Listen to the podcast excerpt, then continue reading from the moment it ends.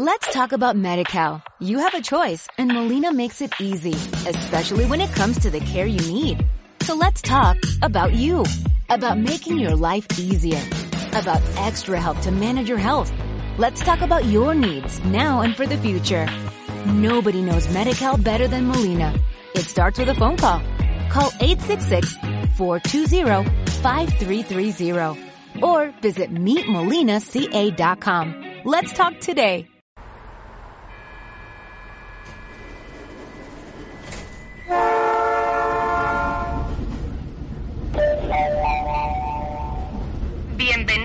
Al expreso con destino lo desconocido. Paradas en tradiciones, leyendas, mitología, ciencia, historia. Disfruten de su viaje con Cantabria Oculta, con Juan Ramón Cayón, Antonio Gutiérrez Rivas y Alberto Martínez Beivide.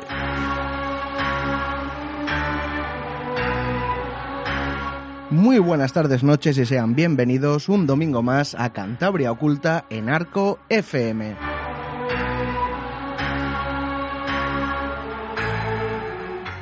Un domingo más en el 103.2 de la frecuencia modulada y también os puedes escuchar a través de arcofm.com y a través de la aplicación TuneIn.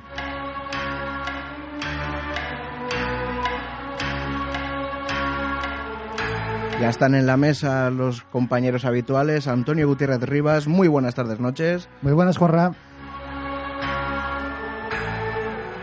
Alberto Martínez Beivide, muy buenas tardes, noches. Muy buenas, ¿qué tal? Hoy también está en la mesa Chema, quien nos fue a hablar ya de, de, los viajes astrales. Nos quedamos con muchas ganas y queremos continuar con ese debate. Muy buenas tardes, noches. Buenas tardes. Y bueno, hoy queríamos lanzar una pequeña novedad y ya lo estuvimos hablando esta semana, no os asustéis por si ahora me miráis raro. Vamos a sortear una camiseta de Cantabria Culta hecha por Camigraphic de la marca Troner y el concurso va a ser muy sencillo cuando termine este programa. Únicamente es compartir el iBox o darle me gusta en iBox o dejarnos un comentario en iBox.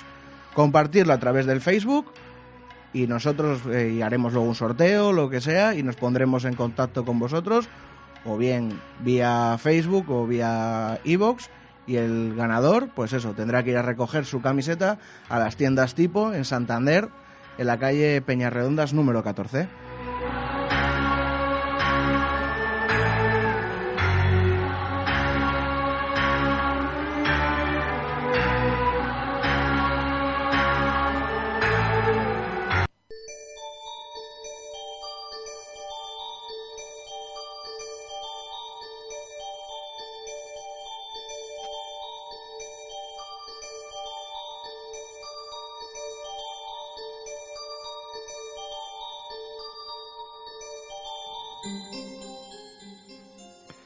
Comenzamos el Cantabria Pagana, como siempre es la primera sección del programa, pero antes de entrar en, el tema que traemos hoy, que son seres, eh, digamos, sangrientos de la tradición oral de Cantabria, seres que saca, te sacan el unto, la grasa, las tripas o te comen a los niños, sí que me gustaría hacer unos pequeños matices del programa anterior, porque He visto que en las redes sociales, con el tema del Día de los Difuntos, de Halloween y la nueva jornada de, la nueva moda de, de, llamarlo Samhain, pues ha habido bastante confusión, ¿no? Y entonces, mm.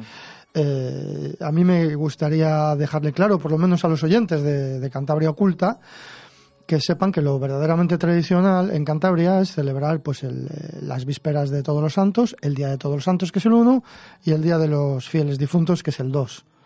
Eh, la diferencia, ya lo aclaramos en el otro programa, pero bueno, hacemos hincapié.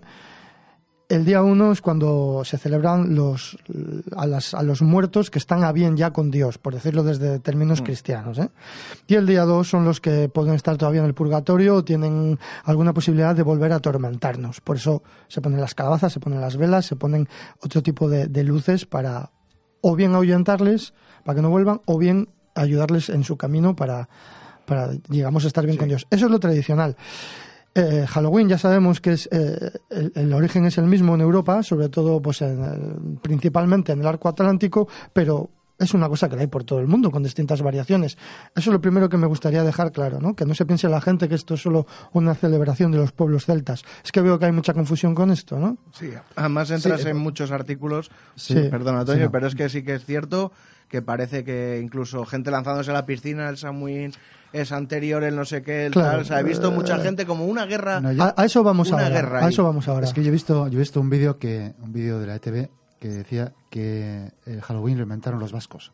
Ah, bueno. Porque salieron, salieron unas cuantas personas hablando efectivamente que hacían, ponían calabazas cuando eran, cuando eran eh, jóvenes en sus pueblos, hacían Sí. calabazas y las llenaban con velas. Pues, Eh, pues sí, tonterías se oyen mucho, eh, pero bueno, eh, simplemente son cuatro matices. Uno este y los que se piensen que solo se morían los celtas, pues hombre, ¿qué quieres que te diga? Absolutamente todas las culturas del mundo se mueren y todos tienen sus culto a los muertos y el respeto hacia los muertos con todas sus variantes y todos esos...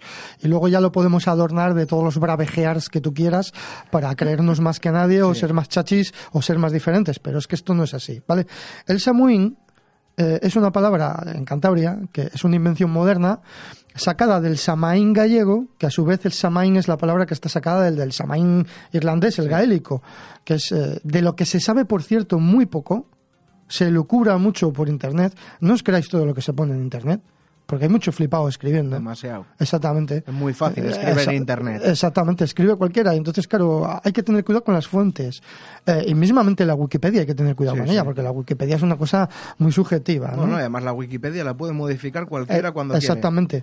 Y bueno, es igual, o blogs que hay por ahí Sí. de gente pues muy pancéltica o muy tal.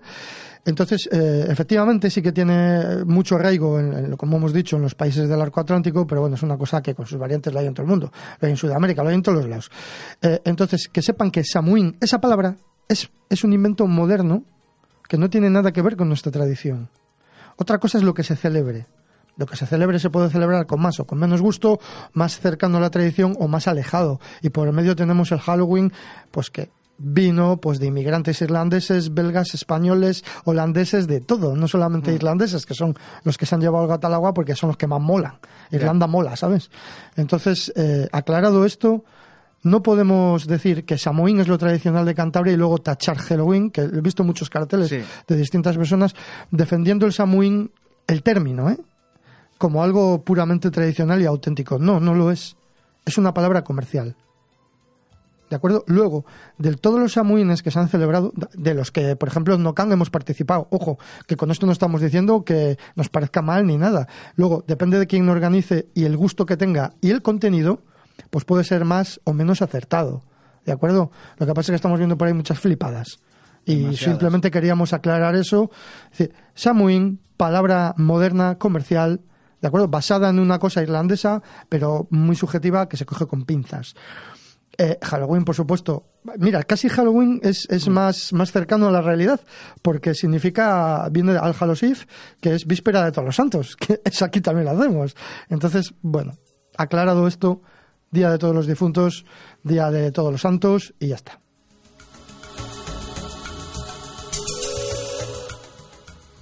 Y ahora sí, ¿no? Ahora sí, muy bien aclarado todo, perfecto. Bueno, una pequeña pincelada. Bueno, pues vamos a empezar con estos seres eh, de tradición oral, que bueno, igual os va a parecer una tontería explicar lo que es la tradición oral, pero es que el otro día me lo preguntó una niña. ¿De acuerdo? Y sé que tenemos oyentes muy jóvenes. Vale, se cae por su propio peso, pero vamos a decirlo. Tradición oral es toda la tradición que se pasa de generación en generación de forma verbal costumbres, tradiciones, mitos, leyendas, todo, que nos lo vamos pasando de, de padres a hijos, de, de abuelos a nietos, etcétera, etcétera, etcétera. Que muchas de esas cosas no están escritas. ¿eh? Bueno, pues de esa tradición oral vamos a hablar de estos personajes, que hay un mogollón de ellos en, en nuestra tradición, no solo en la nuestra, también en los vascos, y no son ellos los que lo han inventado, por cierto, eh, en España, en otros países del mundo, ¿no? Bueno, pues vamos a empezar con uno del que yo ya he hablado, creo, en este programa alguna vez, pero que me gusta bastante, que son las bijoneras. ¿Eh? Os suena, ¿no? Ya ponéis cara de que os suena. Bueno, es que el otro día estuve discutiendo yo con una persona por la bijanera y la bijonera. Sí, es que, a ver, vamos, vamos a empezar Sí, sí. aclarando una cosa. La bijonera es un personaje lo que vamos a hablar hoy aquí. La vijanera, obviamente, es la mascarada pagana esta que hay, que se hacía en muchos sitios de Cantabria, que en la actualidad los que mejor lo conservan son los del pueblo de Silio, Mm. ¿vale? En el Valle si quieren, ya está en Evox. Teníamos un programa la temporada pasada exclusivo de la Vijanera. Exactamente. Y eso me parece que es un gran documento sonoro Sí. sobre esa tradición. Vale. Sí, porque además vino uno de los principales organizadores, que es el que sabe bien de esto y es el que estuvo allí hablando con nosotros. Bueno, pues eh, este personaje que se llama Bijonera, es verdad que algunos lo llaman Bijanera. Y por ahí puede venir la confusión, ¿eh? De- de- de- depende del pueblo. Bueno, pues este personaje que es verdad que está en el Valle de Guña o en el Valle de Buelna, toda esa zona un poco central de Cantabria. ¿Qué son las bijoneras? Bueno, mm, depende de quién te lo cuente, eh, te lo describen de una manera o de otra. De hecho, nosotros ya en el primer programa de esta temporada, que hicimos como un pequeño prólogo del, de Cantabria Pagana, pusimos un audio que lo grabamos a, un- a una persona de- del pueblo de Cos, eh, que hablaba de la, de la bijonera, ¿vale? Por si alguien quiere ir para atrás y descargarse el programa. Bueno, pues es, es una especie de fantasma mm, una mujer, obviamente, eh, muy alta, como revieja, vestida con ropas antiguas, raídas, eh, blancas, como muy fantasmal, que lleva una horca o una palaganchos de estas para la hierba. Y con esa, pues es con la que te pincha y te saca las tripas, ¿no? Vale, ¿qué es lo que pasa? Que ellos entran por el desván, por las chimeneas, incluso por las cerraduras, por las rendijas, en Nochevieja.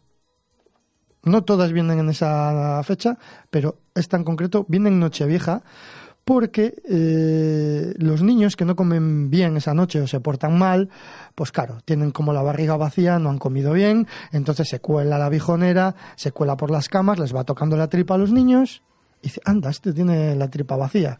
Coge la palagancho, la horca, se la clava en las tripas, se las arranca enteras y se las come. Algunas versiones, en vez de con la palagancho, es con una uña muy larga. De esto, lo de la uña lo tenemos en distintos personajes, ¿no?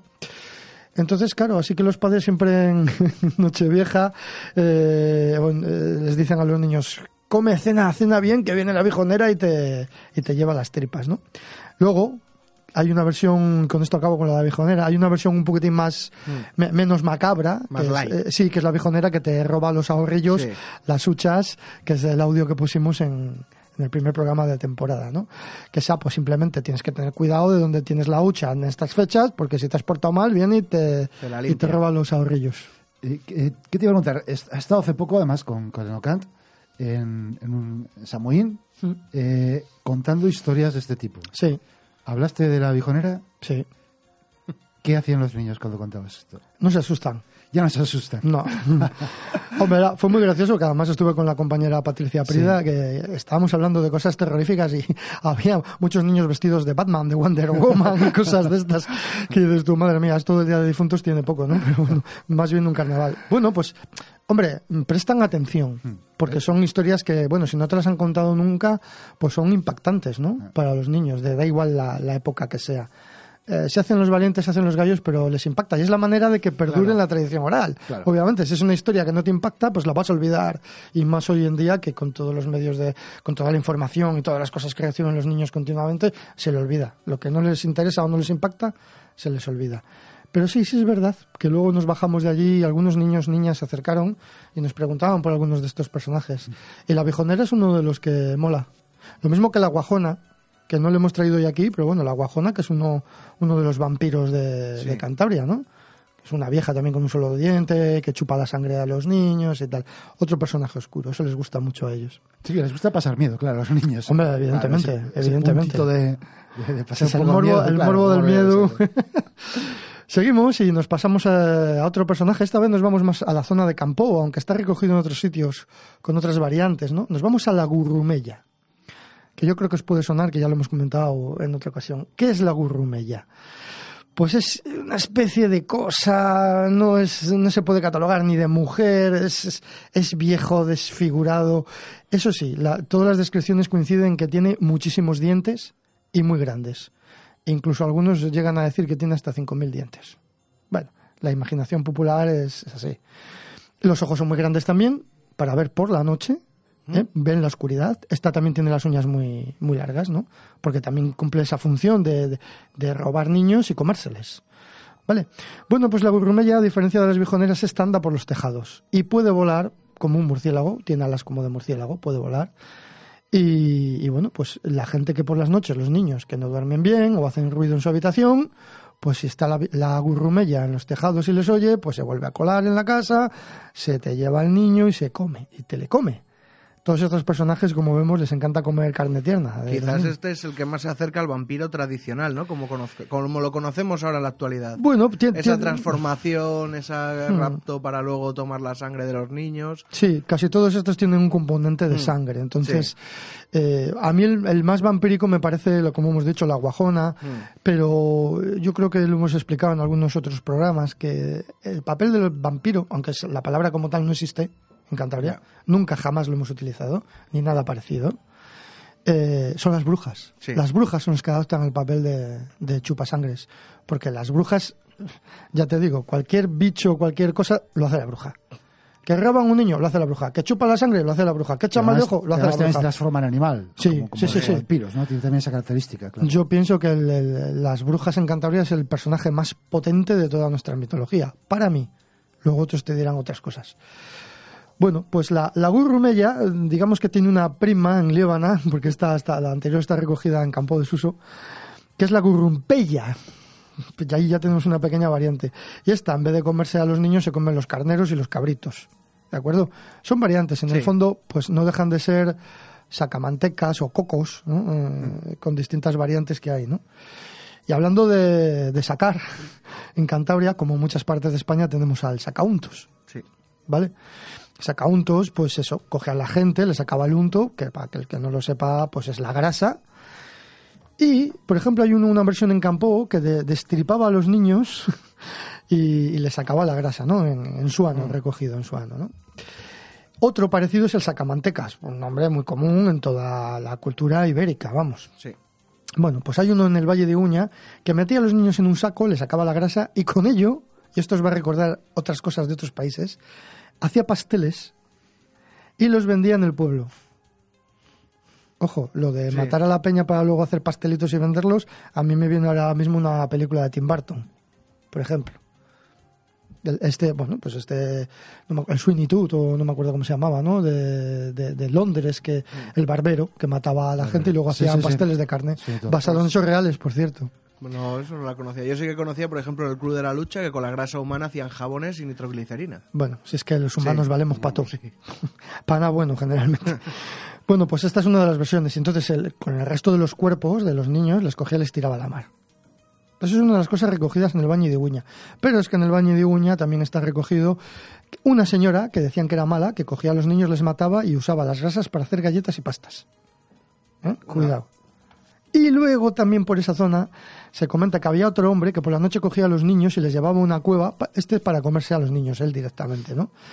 Y encima dan más pistas. Una cambera cerca de Uldá, que eso está cerca de Molledo, y los llevaba al monte y los metía en la cueva. Y se dice, se comenta en la tradición oral, que tenía la cueva llena de niños. Y se les jalaba. ¿De acuerdo? Cambiamos de personaje y ahora nos vamos a uno que, bueno, le, le tenemos recogido nosotros en algún sitio y el último donde nos lo han contado es en Soba, que es la paparresolla. nunca habéis oído hablar de la paparresolla. Ni idea, la verdad. Pues bueno, eh, está recogido en distintos sitios, sobre todo en Líbana y en Soba, y es un ser que no te lo acaban de describir bien, es indeterminado, ¿no? Porque es que viene la paparresolla, que viene, pero no te dicen cómo es, tú le tienes mucho miedo y cada niño se lo imaginaba de una manera. De acuerdo, eh, hace poco en Soba nos contaba Nati que para ella la paparresolla nunca le habían explicado cómo era, pero ella se le imaginaba que era un pájaro, que era un pájaro gigante que se comía a los niños o algo así. Si no recuerdo mal, Toño, no sé si recuerdas tú. Sí, algo así, yo creo que lo sé. Porque ahora también cambiaron un poco el nombre, lo llamaban, eh, había alguna variación en cuanto al nombre. Sí, eh, todos, absolutamente todos estos nombres, todos tienen variaciones. Quizás la verdadera amenaza de este personaje era no saber lo que era. Exactamente. Yo creo que esas son las cosas que más miedo dan, ¿no? Cuando dice viene, no sé, pero ¿cómo es? ¿Y, cómo sé yo cuándo viene? ¿Y, claro, claro, ¿y cómo lo identifico? Pues eso, da, da, bastante más miedo no saber lo que es, eso está claro, ni por dónde te va a venir, ni cómo te va a hacer. Bueno, pues la, la papa resoya, que esa nos hemos encontrado cosas. Luego hay uno que a mí me hace mucha gracia. Pues, los que quedan ya, que estamos acabando ya, ¿eh? que esta vez la Cantabria Pagana va a ser breve. Eh, a mí me hace mucha gracia uno que se llama Gerulo. el Gerulo, que es de la zona de Ramales, ¿no? que vivía en el pajar, en los desvanes, y te podía coger, te podía comer, y entonces incluso está recogido en la tradición oral una canción que no sé cómo la música, pero que dice, Gerulo está en el payo, Gerulo va a venir a llevarse a los niños que no quieren dormir. o sea, que el Gerulo este era, era, un- Sí, sí. era bueno este también. Eh, luego está eh, otro indeterminado que no saben explicar muy bien, que es el bocasangre. Boca sangre. El bocasangre, que ya el nombre ya Sí, sí. tiene que acojonarle a un niño. El bocasangre, hostia, si tiene la boca llena de sangre, No es bueno. eso es Nada que bueno come- puede salir. Eso es que me va a comer fijo. Y este, bueno, en, en algunos sitios de Líbana le, le asociaban con la paparresoya, que venían juntos. O sea, dos personajes que salían a hacer tropelías juntos. Y que nadie sabía cómo era. Na- nadie Ninguno sabía de los cómo- dos. Exactamente. Es un No sé. crossover, es un Sí, crossover. sí, es, es miedo 2.0. Luego en Luena, claro, estas son- es que son datos ya muy, muy, muy breves. Tengo que decir, porque lo hacemos siempre en todos los programas, que normalmente, en, la mayor parte de los casos, nos nutrimos de nuestro propio trabajo de campo contrastado con el trabajo de campo de otras personas que han estado antes. Prácticamente todo lo que estamos trayendo hoy aquí eh, lo, lo recogió Jesús García Apreciado. Ojo, ¿eh? Esto que quede claro, que eh, le mencionamos muchas veces porque probablemente sea uno de los mejores trabajos de campo de creencias mágicas de toda España. Que se dice pronto. Son seis tomos que sacó en Sí. su día, lo fue publicando en el, no sé si fue en el diario Montañés, en el Alerta, no me acuerdo ahora, creo que fue en el diario. Y bueno, de vez en cuando traemos cosas de él aquí porque hay que ponderar todos estos trabajos, obviamente. Muchos de ellos sí que les contrastamos con lo, con lo nuestro, ¿no? Y de hecho, eh, casualmente, ¿verdad, Toño? Hemos dado con alguno de los encuestados por él, Sí, todavía viven sí, sí. y nos los hemos encontrado nosotros después, ¿no? Mm. Vale. Acabamos. Eh, la repolla. La repolla de Luena.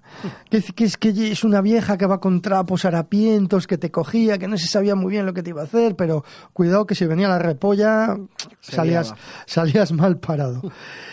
Y luego hay muchos más, que bueno, ya lo, tra- lo trataremos más tranquilamente en otros programas, pero hay, hay, hay que decir una cosa, sobre todo para los que se acerquen por primera vez a, a la mitología, a los mitos y a las leyendas de Cantabria, que no den nada por hecho, que no todo es blanco y negro, sino que hay una gran gama de grises. Y cuando nos hablen de las anjanas, de los ojáncanos, de las hijanas, de las juancanas, que no se piensen que son todas iguales, que hay una gran variedad de descripciones, de, de formas de ser de cada personaje, no todo, ya lo hemos explicado muchas veces, yo hago hincapié porque creo que ahora mismo se está haciendo mucho daño, por ejemplo, cuando se habla de las anjanas, que son todas guapas, rubias y buenas, y no es así. ¿Eh? Ya sabemos que hay anjanas de todo tipo y las hay bastante cabroncillas.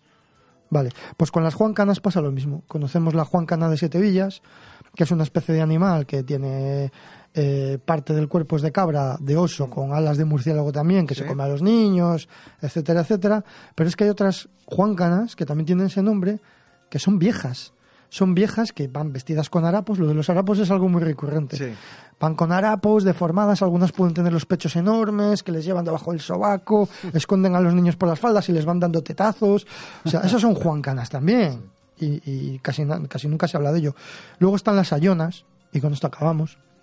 Las sayonas, que viene de la saya, que es como se llama la falda tradicional aquí, pues las sayonas eran lo mismo, pues viejas, feas, indefinidas, con las faldas enormemente largas que las arrastraban, donde escondían a los niños y se les llevaban, les cambiaban por otros, bueno, todo este tipo de cosas.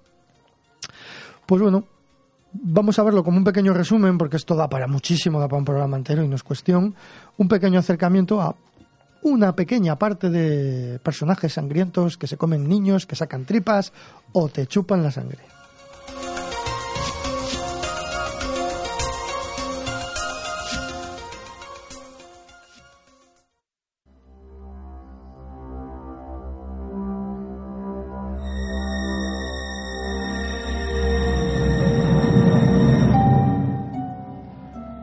Vamos a hablar ahora de una cita que está empezando a convertirse en algo, en algo habitual en Cantabria. Una cita que organiza la Asociación de Amigos del Misterio de Cantabria. En este caso es ya el segundo Congreso de Historia, Misterio y Pensamiento Heterodoxo, que esperemos que, que no sea solamente la segunda, que se repita más, más adelante. Y para hablarnos de ella, de esta cita, tenemos a una de los miembros de, de esta asociación, que es Laura Manañón. Laura, hola, ¿qué tal? Hola, buenas. Muy buenas. Aquí encantada de, de contaros lo que podamos sobre el Congreso. Bueno, ya es, eh, ya es el segundo congreso. El año pasado fue un poco el debut de vuestra asociación como organizadora. Eh, ¿Qué tal este año? Bueno, pues este año llevamos eh, todo el año preparando con mucha ilusión este congreso y esperamos que, que la participación de la gente sea, sea muy buena, eh, porque ya te digo, han sido muchos meses de trabajo preparando y creemos que el plantel de, de personas que viene a contarnos sobre el misterio es realmente muy, muy bueno. Vamos a recordar, eh, la fecha es el sábado 18 de noviembre, ¿verdad? Eh, sí, será el sábado 18 de noviembre en la Biblioteca Central de Cantabria, que está en, en Santander. Ujú, En la Y, calle, en la calle eh, Rubialda. Sí. en la calle Rubialda y empezaremos a las 11 de la mañana. Tendremos eh, un turno de mañana y un turno de tarde. ¿A quién tenemos por por la, mañana? Sí. Por la mañana tendremos la suerte de que nos acompañarán Juan Gómez con una conferencia titulada El gran evento, el misterio del despertar humano, Ajá. sobre la vida en las cuevas, la, mm, eh, la utilidad de las cuevas, un poco sobre ese gran salto que dio el ser humano de, de- a vivir en un sitio fijo durante, durante todo el tiempo y todos sus misterios. Y después tenemos a Miguel Ángel Ruiz, que nos, mm, nos dará una conferencia sobre el gobierno secreto mundial, eh, sobre la conspiración de cómo nos manejan todos estos gobiernos. Bien, muy, Eso, se- muy eso bien será la adecuado. mañanita. Bien, perfecto. Completa la mañana, ¿eh? ¿Hasta qué hora? De- que sí, empieza a las 11, me dijiste, ¿no? Empieza a las 11 y estaremos de 11 a 1. De 11 a 1. Por la mañana Ujú. haremos un pequeño receso y por la tarde estaremos de 5 a 8. Con, primero a las 5 estará Miquel Navarro con objetos malditos del cine del cine. Eh, nos hablará sobre bueno todos esos objetos que él conoce y nos explicará su historia y sus, sus grandes misterios. Y terminaremos la tarde con Fermín Mayorga que nos hablará de un tema también muy muy interesante que son los herejes de Santander. Yo creo que es un tema que, que no está muy tratado aquí y bueno, él es un gran experto en, en, la época de los herejes. Muy bien. Eh, Habéis tenido, ya he visto que, que comparado con, vamos, eh, comparado con el año pasado, eh, Sí. el paso a la biblioteca central, pues deja, no deja de ser un paso importante, ¿no? Sí, es un paso importante porque bueno, la colaboración del Gobierno de Cantabria en este caso, bueno, pues nos ha limitado en el, en el sentido de, de tiempo, de dedicación. Por eso este año solo son cuatro ponentes, pero nos permite ofrecer un lugar muy bueno con unos grandes medios y además, bueno, con una un aforo importante. Tendremos un aforo de unas 140 personas eh, limitado y que esperemos que la gente esté pues en un sitio cómodo y a gusto sin despreciar el, el lugar que es en el que estuvimos el año pasado que estuvimos también muy a gusto Pues obviamente sí, sí, la verdad es que sí. Eh, el, el- el acceso es libre, ¿verdad? Hasta cumplir, cumplimentar El aforo, ¿no? Sí, el acceso es libre hasta completar el aforo ya os digo que son 140 plazas y esperamos este año llenarlo. Eh, esperamos a todo el mundo el sábado 18 de diciembre a las 11 de la mañana allí para empezar el día con, con Juan con Juan Gómez. Muy bien. Pues, eh, Laura, la verdad es que desde aquí, desde Cantabria Ocultas, felicitamos por estas iniciativas que tenéis, la Asociación de Amigos del Misterio, también eh, compañeros de, de radio, como es el Arca, y os felicitamos y os animamos a que, estamos seguros que va a ser un éxito, y, y os animamos a que continuéis eh, más adelante, más años. Espero que tengáis esa intención, ¿no? Esperamos, esperamos, estamos con toda ilusión y además eh, una fuerza para seguir es el que pues tenemos la posibilidad de contar con, todos vosotros, con toda la gente del misterio que nos apoya, que, que está pendiente de nosotros, que se preocupa, que participa en nuestras actividades y yo creo que ese es el mejor acicate para, para seguir y esforzarnos cada año un poquito más en que las cosas salgan mejor. Muy bien, Laura, pues muchas gracias por, por atendernos y por explicarnos un poco estas segundas jornadas de Historia, Misterio y Pensamiento Heterodoxo que el próximo 18 de noviembre en la Biblioteca Central de Cantabria se van a desarrollar. Y, eh, pues, una vez más, enhorabuena y, y esperamos vernos allí. Muchas gracias y un placer hablar con vosotros. Hasta luego, muchas gracias. Hasta luego. Hasta luego, buenas gracias.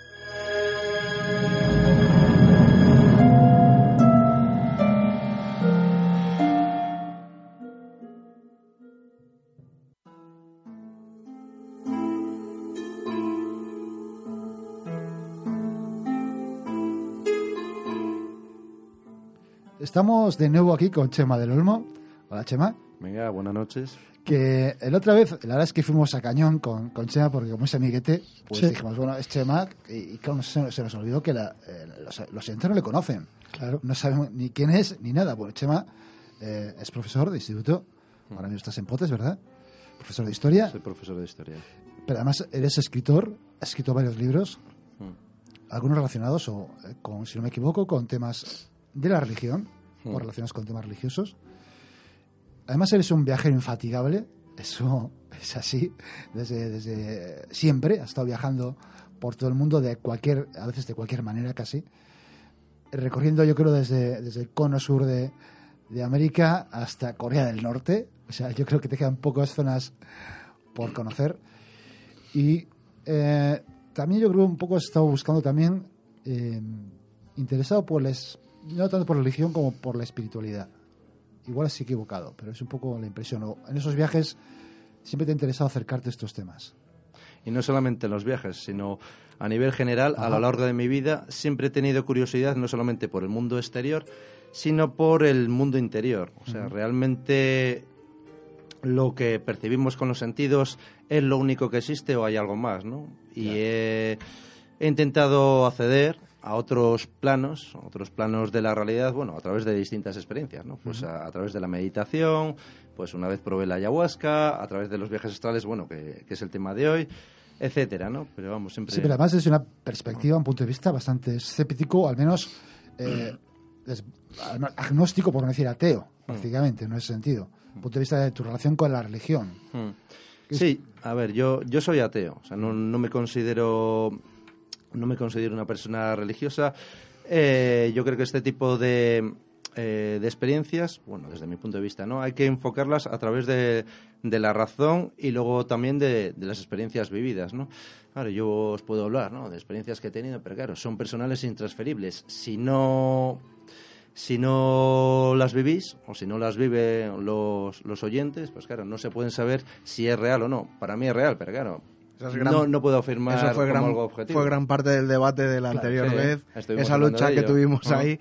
Yo quería, antes de entrar igual en el tema de los viajes astrales, que me contases tu experiencia con la ayahuasca, la famosa ayahuasca que habla todo el mundo. Mm. No he conocido a nadie que la haya tomado y me parece un buen momento mm. para trasladar tu experiencia con, con ese tipo de alucinógenos. Sí, porque, mm. bueno, apuntando un poco lo que dice Juanra, es que en el anterior programa que hablamos de esto, eh, dijiste varias formas de, hacer el viaje astral y una fue mediante las drogas como la, ayahuasca, que a nosotros nos sonó un poco rarete, nos pareció como la más subjetiva de todas, pero bueno, ya me parece buena pregunta. Pues lo cuento. Hombre, yo no, no tuve una proyección cuando probé la ayahuasca, no todo el mundo la, la tiene.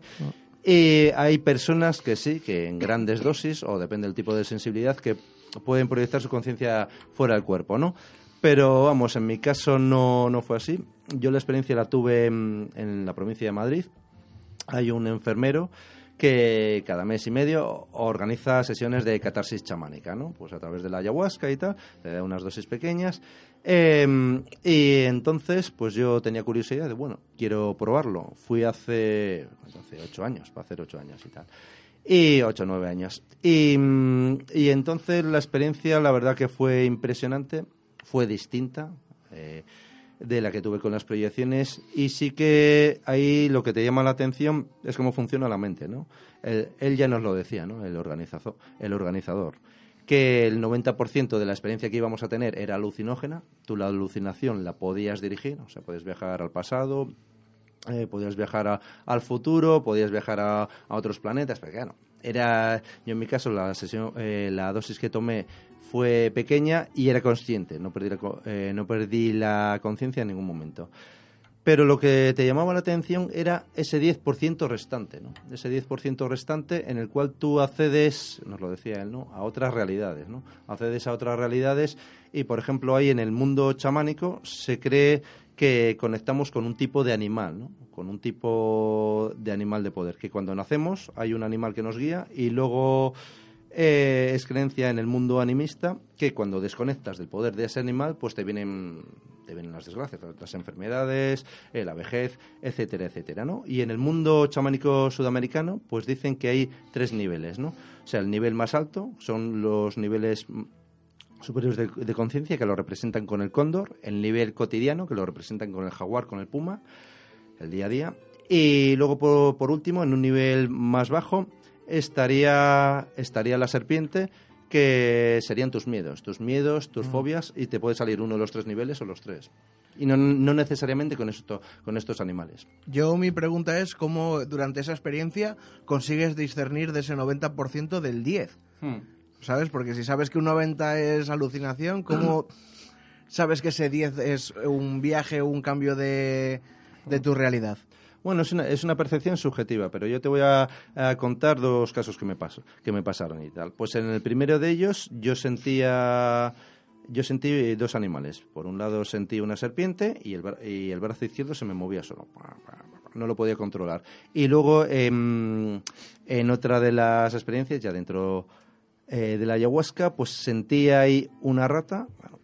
Yo notaba como si fuera una rata. Y esa parte no la podía controlar. Esa parte me vino sola sin que yo la, la pudiera La indujer. llamases. Sí, eso es. Y luego, por ejemplo, y luego al final de la experiencia, yo estaba muy cansado. Ahí tienes que ir en ayunas, no puedes haber fumado, ni bebido, ni comido durante, eh, durante un día o durante varios días antes, ¿no? Pues yo me quería dormir, estaba cansado, bueno, quiero quiero descansar y tal, no podía. Yo notaba que algo me cogí, algo me manejaba, me movía los brazos, las piernas, no lo podía controlar. O sea, en ese sentido yo creo ahí sí que pienso que interactuaba algo más, pero bueno, es una percepción subjetiva, porque, es una eh, experiencia, no es algo científico. Claro. Dices que, bueno, lo has dicho hace un momento, ¿no? Que tienes alucinaciones, pero que controlas. Sí, sí, sí, sí. sí. Cuéntanos un poco eso, porque aunque, aunque no estemos hablando de viajes astrales ahora mismo, pero, Ah.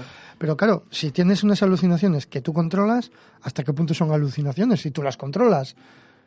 Hombre, son alucinaciones porque te salen, eh, te salen eh, elementos que no son reales. A ver, yo por ejemplo eh, est- estaba en plena sesión de ayahuasca y digo, bueno, quiero ver, eh, quiero trasladarme al pasado, ¿no? Pues fui a la prehistoria, había unos a unos hombres de ese periodo pintando cuevas, pero claro, nosotros tenemos imágenes que hemos visto en películas, en dibujos, en cómics, eh, en libros, etcétera, ¿no? Tienes ya una imagen hecha, ¿no?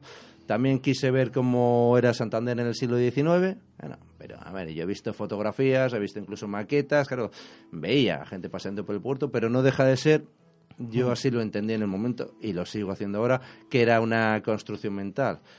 Eh, luego también viajé a otros planetas. Bueno, hay vida en otros planetas. Bueno, sí, salían planetas, salían ciudades Ah, sí, iluminadas. ¿Cómo era eso? Y te- bueno, era como, como la Tierra, ciudades iluminadas. Vi un planeta, un par de ellos, con ciudades iluminadas. Eh, claro, todos hemos visto películas de ciencia ficción. O sea, no le, no le di ninguna trascendencia. O sea, no creo que fuera, que fuera real, ¿no? Esa parte, ¿no? Esa parte por lo menos no. Igual conviene recordar a, a los oyentes que, que, claro, hemos, ahora sí que les puede parecer que hemos empezado muy a saco el tema. Claro, que se descarguen el anterior programa Claro, donde hablamos sí, del sí. viaje astral, que est- estuvo Chema con nosotros, donde ahí se comienza desde el principio y esto es la continuación. Entonces, claro, yo les recomiendo que se bajen ese programa, que lo escuchen y luego ya escuchen esta segunda parte. Yo quería volver un poco al, al tema del viaje astral y también relacionándolo un poco con estos, con esa experiencia con la ayahuasca. Eh, porque yo no, a mí no me ha quedado del todo claro una cosa, y yo no sé si a los oyentes les parecerá, les habrá pasado algo parecido. En la experiencia del viaje astral, ¿qué porcentaje es real de lo que estás viviendo y qué porcentaje puede crear tu mente? O sea, tú, tú la experiencia del viaje astral puedes considerarla como real eh, eh, o, o es, hay una parte que, como en el caso de la ayahuasca, son alucinaciones creadas por ti, por ti mismo, puedes crearlas. Cuando el viaje astral viajas, imagínate, estás aquí en Santander, viajas a Nueva York, ¿estás realmente viendo Nueva York o estás viendo la imagen que tú tienes de Nueva York? Pues yo, la experiencia que tuve fue muy física, o sea, muy real, por decirlo, definirlo de alguna manera, y en mi caso sí que veías la realidad, la realidad tal cual, ¿no? Y de hecho yo, por ejemplo, algunas las experiencias que tuve fueron cerca de donde fueron en mi vivienda, en mi barrio, y luego lo que hacía cuando despertaba, pues eh, a veces iba a contrastarlo, pues la distancia, eh, la imagen de eh, la imagen de una farola, por ejemplo, o sea, la luminosidad, a ver si era igual, ¿no? Que tal como lo había percibido durante la proyección astral. En mi caso, las experiencias sí fueron muy físicas. Sí que se pueden dar casos en los cuales se mezclan, eh, se mezclen elementos reales con otros que no lo son, ¿no? que pueden ser producto de tu imaginación o también del funcionamiento de, de ese plano, ¿no? o elementos de, de ese plano que no... Pero ¿Qué porcentaje? Pues no te podría decir. Eso depende de cada, cada persona. Yo en mi caso sí que fueron muy físicas. Sí. Eh, una pregunta, lo, lo, planteo porque, claro, desde este punto de vista, cualquiera que nos esté oyendo, y imagino que Juan mm. también lo habrá pensado, en este caso, en ese sentido, el viaje astral podría ser un instrumento de espionaje, de... de, de bueno, ya se intentó, ¿no? El proyecto Stargate. Mm. Eh, yo no sé si será realidad no. Bueno, me refiero, siempre se ha hecho esa teoría del proyecto Stargate con viaje astral. Bueno, me refiero. Lo, lo sí. intentaron los servicios secretos soviéticos y norteamericanos, mm. lo que pasa que los resultados no fueron concluyentes. O sea que no. Se intentó en los años 60, 70, pero vamos, incluso utilizando drogas utilizando a gente que supuestamente tenía estas capacidades, pero no. Y no además, todo esto también tiene que ir mucho al hilo. No sé si estáis siguiendo la serie Stranger Things, no deja de ser. No he visto todavía la no. segunda, la primera bueno, pero me encantó. La primera me refiero que sí, sí que hay como viajes eh, a localizar gente a través de viaje astral. De, bueno, Otras de dimensiones. Sí, hay, me sí. refiero, que tiene también mucho que ver con este tipo de viaje astral. No, lo que refiero es que eh, si, si, digamos, el viaje astral tuviera eh, unos ciertos visos de, de, tener una parte real, eh, se podría utilizar para, para, este tipo de actividades, ¿no? de, de espionaje, mm. de seguimiento de personas. Entonces, el hecho de que eh, las agencias de espionaje, como bien has dicho tú, que hayan fracasado por, por falta de, de resultados, mm. ¿eso a qué se puede deber? A que efectivamente no, es fácil distinguir esos elementos reales de los creados por el propio consciente o inconsciente del, del sujeto. Puede ser por eso. Mm. Pueden ser por muchos factores, ¿no? Uno de ellos puede ser por eso, pero también hay que tener en cuenta que un, una persona cuando se proyecta, eh, cuando tienes este tipo de experiencia, hay distintos planos. Y hay planos a los que puedes acceder y hay otros que no. A lo mejor tú quieres espiar, tú quieres espiar a un país, ¿no? Un país enemigo, pero claro, eh, en el plano astral a lo mejor hay algo que te lo impide, ¿no? Hay, hay como... Eh, ¿cómo, lo, cómo, eh, ¿Cómo lo diría yo? A ver, eh, compartimentos estancos y a algunos de ellos puedes acceder y a otros no, porque no solamente está tu conciencia, hay otras conciencias. Mm. Eh, ahí la mente pues construye también eh, fronteras psicológicas y hay planos a los que puedes acceder y hay otros y hay o sea, otros que, que no. Que, depende de tu evolución, depende de... Depende de otras personas entonces que tú accedas. Claro, puede, bueno, depender, de, puede de, depender de otras conciencias que estén en ese plano. O sea, que se, se, habrán podido dar casos de dos, dos personas haciendo un viaje astral que se encuentren. Uh -huh. Eso lo comentamos, eso lo comentamos sí. el programa anterior. Yo es que, que quería también hacer una reflexión porque cuando escuchando el programa anterior eh, recuerdo un caso que, que, que, hemos recogido y creo que os conté de una persona bastante cercana en la que dice que vio una persona entrar en su cuarto, bueno, esa persona era su padre, levantarse con él, ir con él y señalar a su padre durmiendo. Él se desmayó por el impacto y se levantó en la, en la puerta de la habitación de sus padres. Era lo que voy. ¿Se han dado casos de gente consciente ver a alguien haciendo un viaje astral? Yo no lo, yo no lo he escuchado, pero vamos, sí que sí que se podría dar, sí que se podría dar dos eh, el caso de sé dos que se personas. Han sí.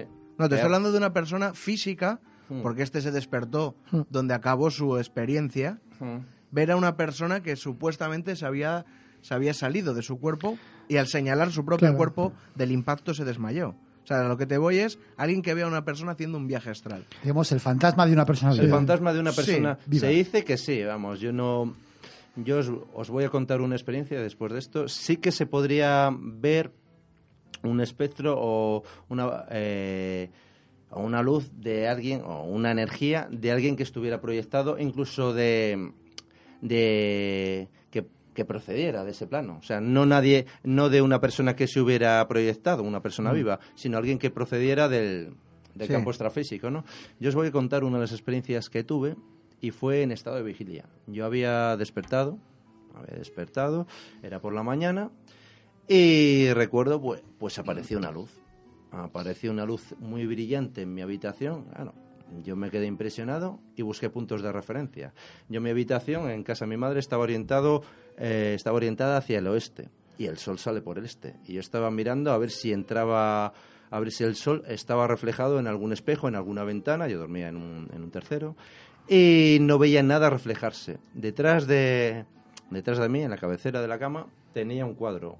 Estuve mirando a ver si se reflejaba algo desde el exterior, no había, no había luz que penetrara eh, de la calle. Esta experiencia pues serían las 8 o las 9 de la mañana.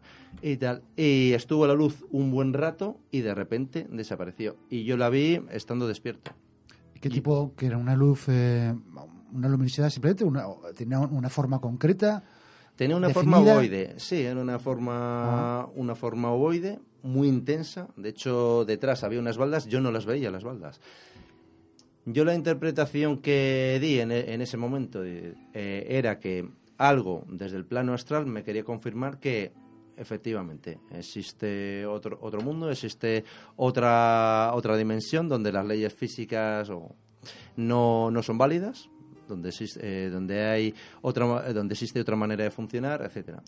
Es que me recuerda un poco lo que contaste el programa pasado, Mm. eh, Baby, aquella luz que tú no viste, Sí, porque Pero- lo tenía encima. la- porque la tenías encima Mm. de la cabeza, pero que fueron testigos varios compañeros tuyos en... Sí, sí, sí, que además les conoce Chema.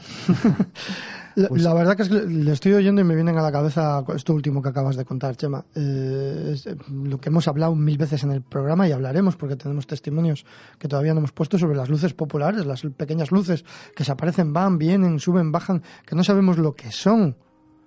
¿Tú crees que podría ser eh, una presencia astral, ¿no? De otra persona, por ejemplo. Podría ser, pero vamos. Porque entonces le- se, yo- se explicarían muchas de las Mm. a- avistamientos de, de- de luces de esa manera. De hecho, en otras culturas se interpreta así. ¿no? En culturas de tipo chamánico animista, las luces que se ven pues, en el bosque, etcétera, se asocian a, a entidades, a entidades, eh, a entidades espirituales, bien de origen humano o bien de origen animal. ¿no? Eso sucede, en, vamos, en, en las culturas primitivas, bueno, y no tan primitivas. No, Aquí aquí, en aquí hasta se hace ve. poco, claro, hasta hace poco eran ánimas. lo que Pues, sí, eran ánimas. lo que más te cuentan son que son ánimas del purgatorio, Ah. almas en pena, eso en la tradición oral. No sabemos lo que es, obviamente, pero... Yo, yo en sí. mi caso os puedo decir que sí lo interpreté como eso, una entidad del otro plano que me quería, eh, como que me quería dar un mensaje. Me- Existen otros planos, sí existe un plano espiritual. Hombre, te cambia la percepción. Yo, yo a- al hilo de lo que decía Juanra, de que si cualquiera de nosotros, estando así despiertos y bien, eh, podemos ver un cuerpo astral, yo no lo sé, pero yo lo he sentido. Mm. Y si queréis, eh, os Sí, cuento, sí, sí, cuéntalo, porque ya, ya hablé de esta experiencia en el, en el anterior programa que hablamos de esto y por tiempo no, no lo contamos, ¿no? Bueno, pues no tenía muy claro contarlo porque claro, es una cosa pues un poquitín personal, pero digamos que en esta historia, aparte de yo que soy el protagonista que lo cuento por, lo que he sentido, hay tres personas más.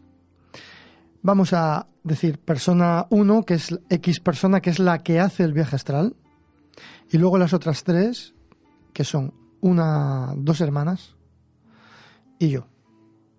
Una de esas dos hermanas era la novia, por aquel entonces, estamos hablando de, pues no sé qué época, de finales de los 80 o, o mediados de los 80, no me acuerdo. Éramos críos, vamos, éramos jovencitos. Eh, una de esas dos hermanas era novia de esa persona que ya desde hace mucho tiempo nos decía que hacía viajes astrales. Nunca le tomamos en serio. Claro, en esa época estás más al calimocho que, y a ligar con chavalas que, y hablas de temas de misterio un poquitín para dar miedo a ver si se te agarra la chavaluca, ¿no? Vale. Eh, muy bien, pues él decía que lo hacía con cierta facilidad, que salía de su cuerpo, que iba a ver a sus novias, que iba a ver a tal, que no sé qué, que no sé cuánto. Bueno, nunca le creímos mucho, ¿no? Hasta que un día yo tenía la costumbre de, de escuchar música hasta las tantas de la madrugada, pues, un pequeño radiocasete que tenía en una balda que estaba en el cabecero de la cama, con lo cual le tenía yo detrás de mi cabeza. Y, a ver, estoy hablando de memoria, pero creo recordar que eran como las 3 de la mañana, sí, yo ya estaba cansado, tenía sueño, estaba en mi habitación con todas las puertas cerradas, la puerta cerrada, las ventanas, eh, estaba la luz encendida, eso sí, y me acuerdo que me volví para atrás para apagar el radiocassette. Y al, al, al mirar para, digamos, el cabecero y apagar, de repente noté como una presencia, como algo que entraba a saco a la habitación, de una manera muy fuerte, me volví impresionado y noté como esa cosa se marchaba. Yo no vi nada, solo noté, yo noté algo. Claro, esto es muy relativo, ¿no? Pero bueno, yo os digo esta experiencia. Y esa cosa se marchó. Vale. En ese momento, eh, no sé por qué, pensé que era esta persona que decía que hacía los viajes astrales. Digo, creo que es él. Vamos a llamarle Pepe, por decir un nombre. Pensaba que era Pepe, el Pepe este. Al día siguiente eh, habíamos quedado la pandilla y, y bueno, pues no, no todos llegan a la vez. Llegaron las dos hermanas. No, una de las hermanas, la que no era la novia de Pepe, Mm. y me dice, ¿a qué no sabes lo que me ha pasado anoche? Y yo, ¿qué te ha pasado? Dice, pues que estábamos durmiendo juntas, eh, dormían en la misma habitación. Dice, mi hermana X estaba abajo dormida, pero con, se notaba inquieta, con- como que si tuviese pesadillas, no estaba descansando. Y yo estaba arriba, pues era una litera, fumando un cigarrillo, y de repente notó como, no, no vio nada tampoco, pero notó como una presencia entró en su habitación. Ella se dio cuenta de ello y esa presen- presencia salió corriendo. Porque se dio cuenta que la habían descubierto de alguna manera. Y me dice esta chavala, dice, creo que es Pepe. Y claro, ya nos empezamos a cojonar. Digo, pues si te cuento lo que me ha pasado a mí, también con este chaval, pues vale. Y ahí que llega Pepe y dice, ¿qué? ¿Qué tal la noche? Y nosotros ya mirando con, con expectativa, ¿no? Dice, pues nada, que he hecho un viaje astral. Primero he ido a las 3 de la mañana volando desde mi casa hasta la tuya, baby. He entrado en tu habitación y cuando he entrado te estabas volviendo para apagar la música de- del equipo que tenías en la cabecera. Te has vuelto, te has dado cuenta que yo estaba ahí y me he largado. Pues no se me cayeron los huevos al suelo de casualidad, ¿no? Y, a- y al acto seguido se vuelve donde la chavala y le dice, después he ido a, a vuestra casa, he visto a mi novia que estaba eh, inquieta, no dormía bien, tenía como pesadillas, tú estabas fumando un cigarro y también te has dado cuenta de que yo estaba ahí y me he marchado. ¿Esto qué significa? Vamos a ver. No sé. Si, si increíble. este tío, si, esta, si este Pepe, que por supuesto no se llama Pepe, si este Pepe es capaz de decirme una cosa que yo he hecho por la noche, yo he notado que era él, la otra chavala ha notado lo mismo y nadie sabe que esto había ocurrido, salvo, o sea, en mi caso, digo, solo yo sabía que había pasado eso, ¿cómo este chaval puede saber? La hora exacta, lo que hacía y todo. Y yo notar que me vino a la cabeza que era él. Por eso digo que yo no he visto nunca nada, pero he sentido esto y este tío asegura hacer viajes astrales y asegura esto. Entonces, ¿cómo te quedas? Eh, ¿Qué, piensas? ¿No sabes qué pensar? Pues esa ha sido mi experiencia. Quizá un poco increíble, pero es lo que me pasó. No, a mí me parece absolutamente inc- increíble. No, no digo que no sea, que no sea verdad, pero. Claro, eh, ¿por qué? Porque manifiesta una capacidad sorprendente, ¿no? De, de- de- casi hacer estos viajes astrales a voluntad y con un dominio perfecto y una conciencia perfecta de dónde está y dónde quiere ir. Que creo que en tu caso tampoco nunca ha sido así, ¿no, Chema? No, yo no, no he tenido esa capacidad de controlar la proyección. Yo en mi caso han sido muy pocas y cuando apliqué cuando apliqué una de las técnicas, ¿no? que aprendí que fue, bueno, el apuntar los sueños, ¿no? Pero sí que hay gente que puede que puede tener esa capacidad. Yo en mi caso pues no no no tengo esa esa facilidad, ¿no? Hay personas A mí también esto me lleva a la cabeza un experimento que ya os comenté que realicé yo cuando vivía en Albacete. Siempre estado muy metido en estas historias del mundo del misterio y por a través de un foro parece ser que había una persona que decía que era capaz de viajar donde quería, cuando quería y ver lo que quería. Y le propusimos un experimento que si os parece bien lo podemos proponer aquí ahora. Si alguien realmente nos está escuchando, tiene esta capacidad y quiere demostrarlo, que se ponga en contacto con nosotros a través del Twitter, arroba Cantabria Culta, del Facebook, de nuestro correo electrónico, contacto cantabriaculta arroba gmail.com y propongo hacer el- exactamente el mismo experimento, quedar con esta persona, nosotros iremos a un lugar, se lo diremos media hora, una hora, cuando él quiera, nos pondremos allí, un lugar cerrado donde no nos puedan ver, y lo único que tienen que hacer es describir cómo vamos vestidos. Con esta persona era más Sí. fácil porque sabíamos que era de Madrid, yo estaba en Albacete y era casi físicamente imposible que en media hora pues eso, se presentase así. Claro, si esta persona es de Cantabria y nos vamos a una plaza, pues igual se puede acercar, nos puede Ya, ver. ya. Entonces me parece un experimento bastante interesante. Sí. Oye, igual nos está oyendo Pepe, quiere participar. que No, prefiere- no, yo preferiría también, que no. también el problema que de lo que hablaba Chema, el, el problema es que esto tampoco muchas veces no, no es, mm, digamos, no es matemático, no siempre puedes Bueno, hacerlo. a lo Claro. que voy también, si esa persona dice que no puede tal, pues se pueden hacer varias sesiones, no nos importa a nosotros experimentar con esto. Bueno, eso es ciencia, ¿no? Claro. a ver, se basa Sí, en la claro. contrastación. Sí, sí. Es la única manera de saber si este fenómeno, aparte de las experiencias personales, eh, tiene rasgos o visos de objetividad o no. Claro, es el- en el momento que yo tenga ese resultado puedo deducir que, bueno, puedo creer que esa capacidad exista. Si yo hasta que no tengo un resultado propio, no puedo tampoco... Es una experiencia, como tú Claro, dices. hombre, yo, yo por ejemplo creo en ello por lo que me ha pasado, pero obviamente si no me habría pasado estaría como vosotros diciendo, "Mm, Eso- vamos a hacer una prueba porque si no lo veo, no lo veo. Eso, exactamente. vamos, eso es lo que os iba a decir yo ahora, que yo si no hubiera tenido la experiencia, vamos, estaría cuestionándolo todo, bueno, me estaría mofando, o sea que sí, sí. ¿Pero a ti te ha pasado algo parecido a esto, Chema? ¿Has tenido alguna experiencia de que te han pillado a alguien haciendo el viaje o, o alguien se te ha presentado a ti? ¿Has notado algo alguna vez? Una vez noté una presencia, a ver, en, en, la habitaci- en mi habitación, que yo la asocié a cierta persona, sí, bueno, al Pepe este, O sea, que tú también te ha pasado con el mismo Pepe. pero fue, fue años después. Sí, es que hay que decir, claro, para los oyentes que no sepan, Chema y yo nos conocemos hace muchos años y teníamos conocidos en común y uno era este. Y bueno, pues sí que me entró un poco de miedo. eh, bueno, como vino se fue y tal. sol- eh, pero bueno, no fue a más la cosa. Sí que lo asocié, pero bueno, no deja de ser una percepción subjetiva. En mi caso no lo contrasté ni tengo ni tengo datos que puedan corroborar si era o no esta, esta persona, ¿no?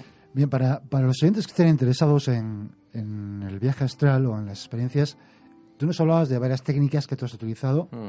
Para, para conseguirlo. Una de ellas era lo que has comentado de escribir. Apuntar los sueños. Apuntar los sueños. una de ellas es tener un cuaderno. Eh, en el cuaderno, pues tú cuando tienes sueños los vas apuntando. ¿no? Eh, apuntas el día, la hora.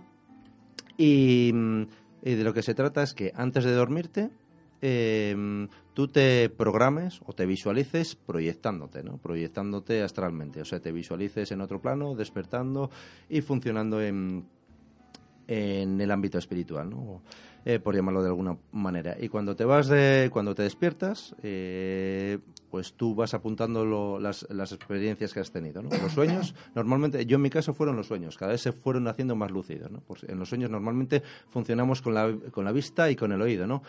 Pues ahí se fueron agudizando otros sentidos, como el olfato, el gusto, el tacto, hasta que llegó un momento que ya me despertaba en el otro plano. Es más, eh, muchas veces sentía miedo, o sea, me veía... Claro, yo me despertaba, pensaba que estaba en estado de vigilia, me intentaba agarrar a la cama, bueno, que entonces era una litera, yo veía que mis, mi, cuer- mi cuerpo etérico o astral lo atravesaba, me entraba miedo, Y me volvía al cuerpo y me despertaba físicamente. Eso también te puede pasar, ¿no? Yo, Este- espera, este- Toño, perdona sí, que te interrumpa. Yo he de decir que desde el anterior programa estoy haciendo esa técnica porque me ha visto él que me he puesto muy, muy, muy interesado en este tema y sí que apuntando los sueños he llegado a tener sueños bastante lúcidos, de ser bastante consciente, no de una larga duración, sí que recuerdo igual tres minutos de sueño, me parece ya bastante, y en un sueño que he tenido, además hoy estamos el pasado jueves, sí que eh, he notado cómo tocaba un ordenador y sí que he notado las teclas. O sea, no sé si voy por el buen camino no, pero sí que he notado teclas y cuando me he despertado me he asustado, ¿sabes? Porque yo pensé que todo esto era, perdóname, Chema, Sí, no, no, no. una tontería. No, no es ninguna tontería porque si sigues con esa técnica podrías tener, eh, podrías tener una proyección. Obviamente tienes que estar abierto a tener la experiencia. Hmm. Si, si tú piensas que la experiencia no es real, pues obviamente no... Pero si piensas que hay algún algún viso de que sea real, de Claro, que es eso es a lo que posible, voy yo. claro. Entonces estoy practicándola y bueno, de momento he conseguido eso, nada, el tacto muy Pero- poco, pero sí que he notado unas teclas. O sea, Mm. cuando y mientras escribía un artículo en ordenador, bueno, el sueño no, Mm. no nos importa a nadie, realmente. Bueno, era un sueño bastante coñazo, estaba escribiendo al ordenador, o sea... Pues, Un sueño, Poco- inform- poco sueño- emocionante. sueño informático. ¿no? Sí, sí, sí. Yo, yo he conseguido, Chema, no sé si lo hablamos en el anterior programa, soñar por fascículos.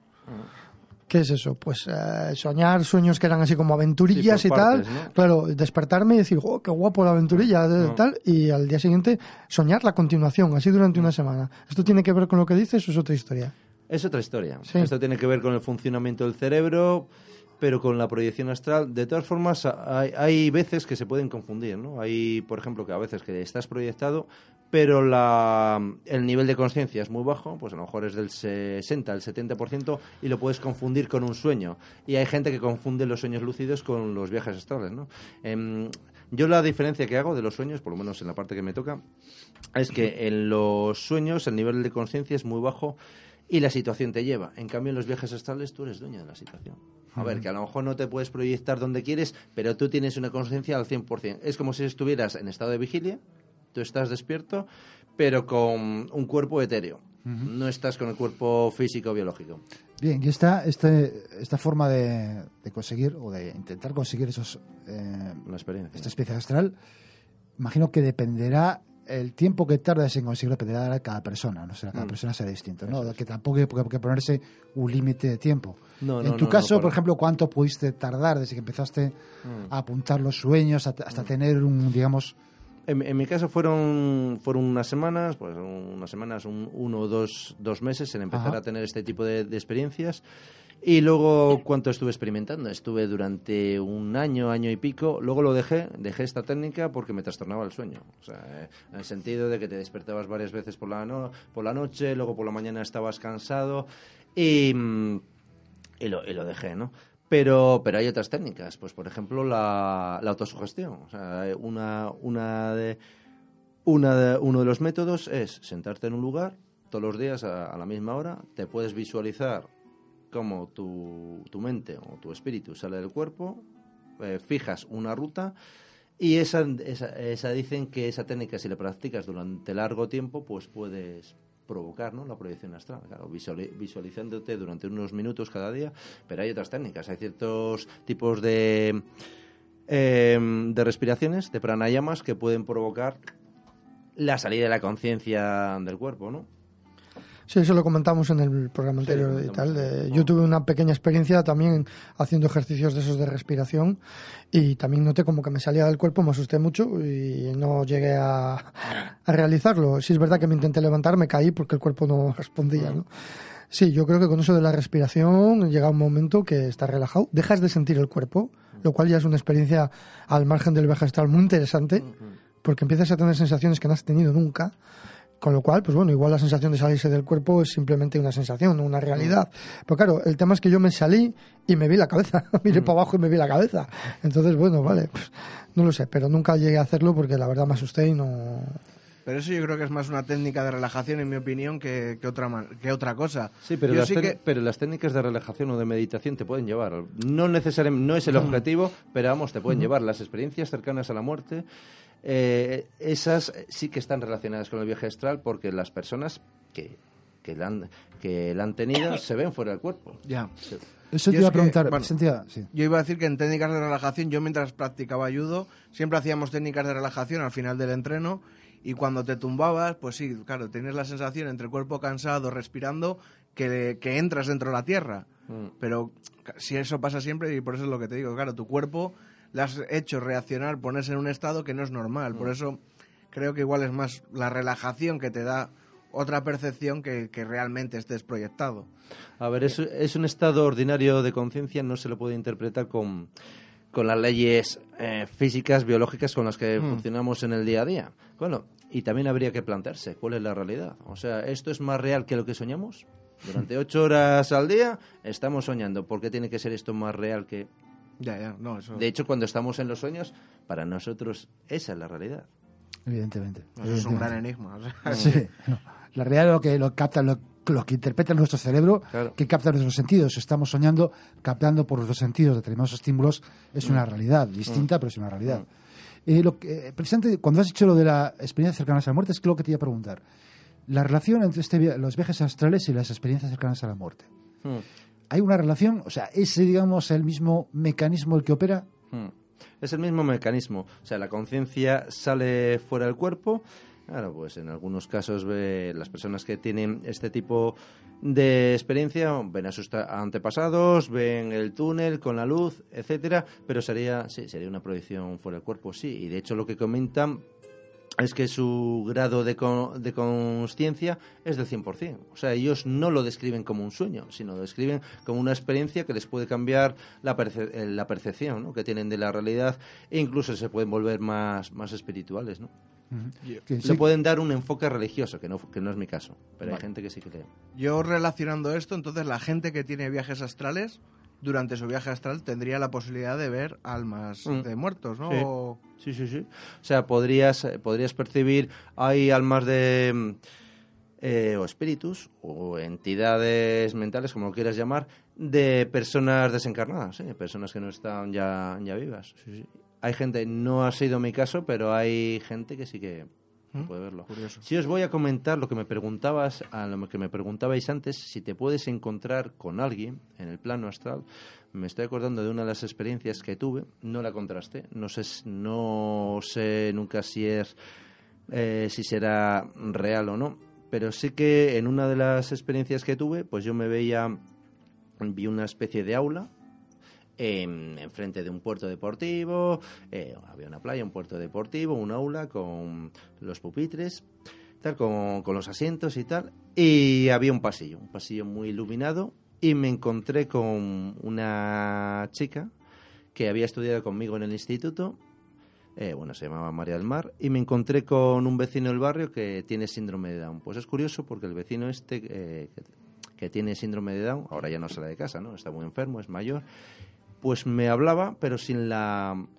sin la patología, ¿no? O sea, sin los rasgos patológicos que son propios de esta enfermedad. Me les encontré en el, en el plano astral. Eh, luego volví al cuerpo, no lo contrasté, no sé si ellos lo hicieron o no, o fue, o sería un tipo de alucinación o de... Para mí yo estaba consciente al 100% y fue dentro de la experiencia astral, no fue un sueño. Vale. Pues eh, la verdad es que yo no sé si eh, nos ha quedado algo por algo por tratar del tema del viaje astral. Eh, seguramente hablaremos, tenemos pendiente algún programa sobre las experiencias cercanas a la muerte. Y esperamos contar con testimonios. Y que seguramente te invitaremos porque es un tema también muy interesante. Y sí que eh, yo supongo que para terminar, a- para mí no supone ningún problema, pero supongo que habrá gente que me esté oyendo que le supone un problema que una persona atea como tú esté hablando Mm. de almas desencarnadas. Mm. A la gente que considera que es una contradicción. Buena pregunta, estaba yo pensando lo mismo. Mm. Vale. Para mí no, ¿eh? Para mí no hay ninguna Sí, contradicción. ser ateo no significa ser materialista, ¿no? Eh, de hecho, hay una creencia errónea en Occidente de asociar eh, la religión o, o la espiritualidad a la creencia en Dios, ¿no? Cuando hay filosofías, eh, por ejemplo el budismo, que no tienen el concepto de un Dios creador, motor, generador, ¿no? Consideran los sabios budistas eh, que no hay causa sin efecto ni efecto sin causa, con lo cual no puede haber un principio originario del universo, ¿no? Y yo en ese sentido, pues no creo en Dios, coincido, coincido con la filosofía budista. Y tener experiencias de tipo espiritual o para psicológico eh, no, no necesariamente tiene que necesariamente tienes que, te- que ser religioso ¿no? hay un libro que está muy bien que no está traducido al castellano que es de un es sacerdote brasileño apostató de la Iglesia Católica eh, se titula ¿Onde a religión termina? ¿Dónde termina la religión?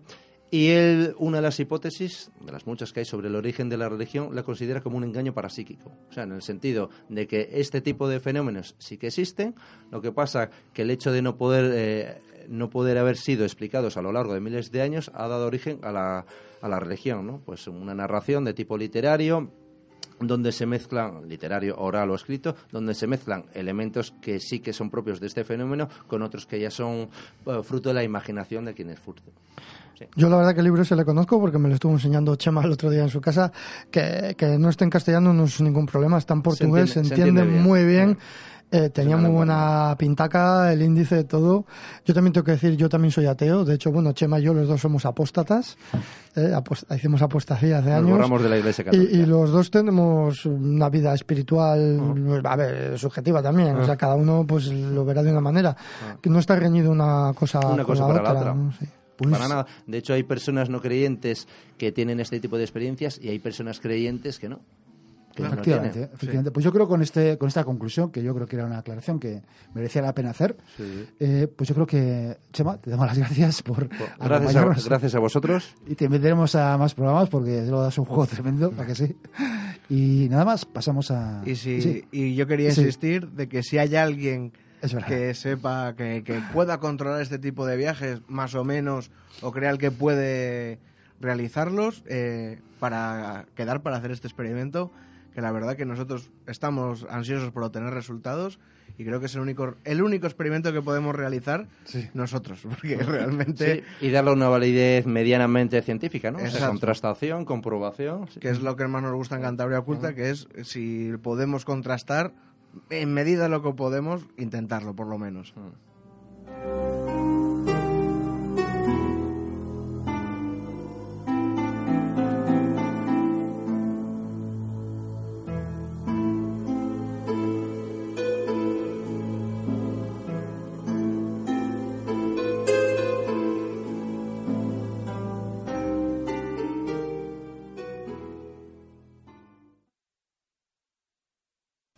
Muy buenas tardes, noches, eh, oyentes de Cantabria Oculta. Este expediente del escuadrón de búnker va a ser un tanto diferente, porque no estoy en directo en el estudio con mis compañeros, así que no podré interactuar con ellos. Con lo cual me voy a traer a unas pequeñas criaturitas que tengo en casa en una maceta. De hecho las compré en una tienda de los chinos que estaba abierta 24 horas. El chino no sé qué me dijo de que no les diese de beber alcohol después de medianoche, no sé cuántas cosas más que no me acuerdo. Eh, y tengo a estos pequeños seres que se llaman los Nabucodonosor de Bunkercitos. Hola muchachos. ¿Eh? A partir de ahora para cortar los voy a, os voy a llamar de Bunkercitos. ¿Parece bien? pueden parecer pueden parecer bastante simpáticos, pero la verdad es que a veces se ponen bastante pesaditos. Así que, porque son un poco monotemáticos, les gustan mucho los, los temas del canal de historias, sobre todo los nazis y los alienígenas. Vale, pero hoy no, hoy no va a haber nazis, chavales, ¿eh? Alienígenas, a lo mejor ahí tocamos algo. Pues el tema que nos ocupa hoy es ni más ni menos que la asombrosa, misteriosa y sorprendente reaparición después de 90 años del SS Cotopaxi. No, vamos a ver, vamos a ver. A ver. El, el SS Cotopaxi es un barco, es un barco, hombre, que desapareció en 1925 en el Triángulo de las Bermudas. Eso. A ver, el, el 20, os lo voy a contar. El 29 de noviembre de 1925, el SS Cotopaxi, que tiene nombre de volcán ecuatoriano, salió del puerto de Charleston, en Carolina del Sur, con destino al puerto de La Habana, en Cuba. Hasta ahí bien.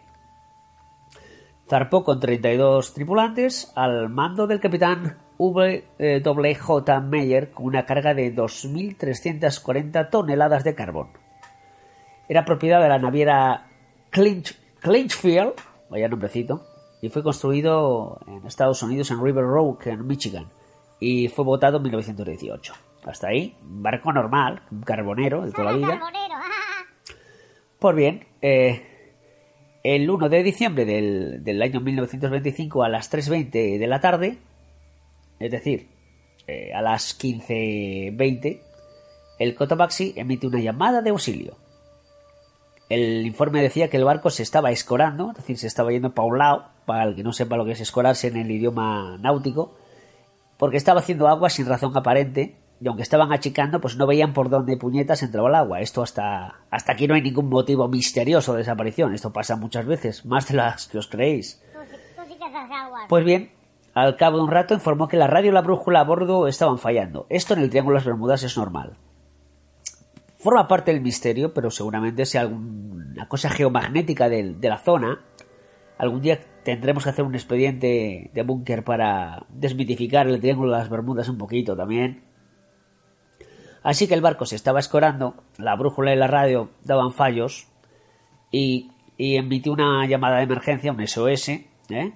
Eh, donde dijo en la última comunicación que se tiene de ellos que el barco estaba a punto de hundirse. O sea, hasta ahí misterio poco. El barco le entra agua, no saben por dónde, achican, no pueden con ello. El barco se escora y seguramente se fue al fondo del mar. Ay, la madre que os... La madre que os parió. Callaos un poco y explicar la historia. Bueno, la última ubicación conocida del barco es a 45 millas náuticas al suroeste de Cuba, ¿eh? que entra dentro del Triángulo de las Bermudas. Así que, bueno, pues hasta ahí bien. El, a mediados de mes el, de, ese mes de diciembre, pues se perdió la esperanza de encontrar a tripulantes con vida o el barco. Se pusieron necrológicas, el barco se dio como perdido el 31 de diciembre. Y hasta ahora. Ahora viene la historia, la historia divertida. Pues bien, el 18 de mayo del 2015, el sitio web de noticias World News Daily publica la siguiente cosa.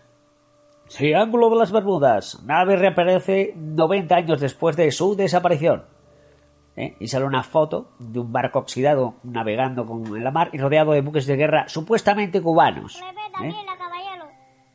En la información así desglosada dice, La Habana, la Guardia Costera cubana ha anunciado esta mañana que habían interceptado un barco no tripulado en dirección a la isla que se presume que es el SS Cotopaxi, un carguero que desapareció en diciembre del 1925 y desde, esto, desde entonces ha sido conectado a la leyenda del Triángulo de las Bermudas. Las autoridades cubanas descubrieron el barco el 16 de mayo, cerca de una zona militar, bla bla bla bla bla bla bla. Eh, finalmente se movilizaron tres patrulleros para interceptarlo, bla bla bla. Llegaron y vieron que era un barco que estaba vacío y que era el Cotopaxi, bla bla bla bla bla bla. La búsqueda exhaustiva dentro del interior de la nave llevó al descubrimiento de la del capitán, ¿eh? Pero no ha aportado ninguna pista. Entonces eh, sale un señor que se supone que es un experto cubano, Rodolfo Salvador Cruz, Rodolfo Salvador Cruz, leyendo la bitácora del capitán. ¿eh? Y salen ahí dos fotos del señor. Del Cotopaxi pues sale una foto de esto, como digo, rodeado de otros barcos de, guerra cubanos, y una ya varado, ¿eh? varado ya se supone que en Cuba y oxidado. Esto es muy bonito, esto mola un huevo, sí, pero esto es mentira. Lo primero, vamos a empezar. Alienígenas. La foto del barco en, en, la mar rodeado de barcos de guerra cubanos es un fotograma de encuentros en la tercera fase trucado porque en Encuentros en la tercera fase, eh, si os acordáis, los alienígenas secuestran personas y barcos del Triángulo de las Bermudas y luego los devuelven. El Cotopaxi, que es un caso bastante conocido, aparece en el desierto del Gobi, rodeado de la arena. Pues ese fotograma del barco con la arena oxidado, cambias la arena por agua de mar y otros barcos y es la foto que sale. En cuanto a la foto del barco varado, y oxidado tiene una historia curiosa porque se asocia con otra leyenda del Cotopaxi, que dice que un barco, lo mismo que sale esta historia que aparece en Cuba y otra que dice que aparece en la Patagonia, y esto ya tiene más enjundia. Dicen que un barco llamado Capitán Leónidas pues pasa por el por Punta Arenas, por la zona esta del canal de Messier, ahí en Patagonia, la Patagonia chilena, y que vea la mole, la mole oxidada del Cotopaxi que ha aparecido ahí de la nada. Eh, es que en realidad el barco varado oxidado es el capitán Leónidas, ¿eh? que en 1968 con un cargamento de azúcar pues quedó varado, quedó, quedó varado cuando iba a Valparaíso porque chocó con una roca sumergida, un bajío de estos, en el canal de Messier. Y el bajío, la roca, es, la roca Cotopaxi. de ahí el, el cachondeíto del que se ha inventado la historia. Es decir, foto de barco en mar con, con barcos de guerra cubanos, sacado en encuentros de tercera fase, Photoshop. Foto de barco varado oxidado en, en no sé dónde, es el Capitán Leónidas en el estrecho de Messier. Y no hay más, este es el fake, el viral, que lleva desde el 2015, pero que la historia ya viene coleando de antes y que, como veréis, es todo absolutamente falso. Alguien se lo inventó, posiblemente alguien que fue a Patagonia y vio el, naufragio de Leónidas en la roca Cotopaxi y luego dijo, aquí voy a liar la leoparda, hombre. Así que como veis, es otro mito falso. Eh, no, ha aparecido nunca nada del, del, Triángulo de las Bermudas. es mentira. que leía la bitácora, ¿quién puñetas era? Bueno, ¿Eh? esto es lo más gracioso. Esto es lo más gracioso porque este experto cubano Rodolfo Salvador, Salvador Cruz, en realidad es un señor que se llama Lee Small, que es británico, y el cuaderno de bitácora que enseña es el del eh, buque de su padre Albert Small, o Small, ¿eh? que mm, es un submarino portaaviones que en 1932, sí, sí, un submarino portaaviones. En 1932 se hundió el HMS M2 con 60 personas porque cerraron mal las compuertas y se fueron todos otra vez al del mar. Fondo del mar. Bueno, pues eh, sí, submarinos portaaviones no solo los británicos, también los americanos intentaron, los, los, los japoneses, los alemanes durante la guerra mundial. Sí, sí, alemanes durante la... Ana, iros, un poquito. Ay, qué Pues, ay, madre mía. Ah, pues eso. Este es el falso misterio del SS Cotopaxi. Esto ha sido el Escuadrón de Búnker en Cantabria Oculta en Arco FM. Hasta la siguiente, amiguitos. Y no olviden mineralizarse y vitaminarse.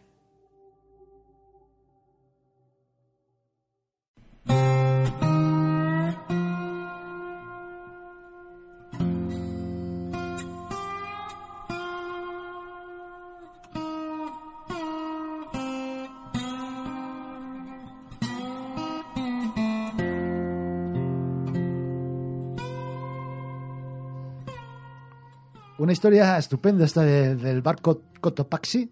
Como todas las que nos trae Marcos sí, en Marcos el, trae en unas el de. Búnker.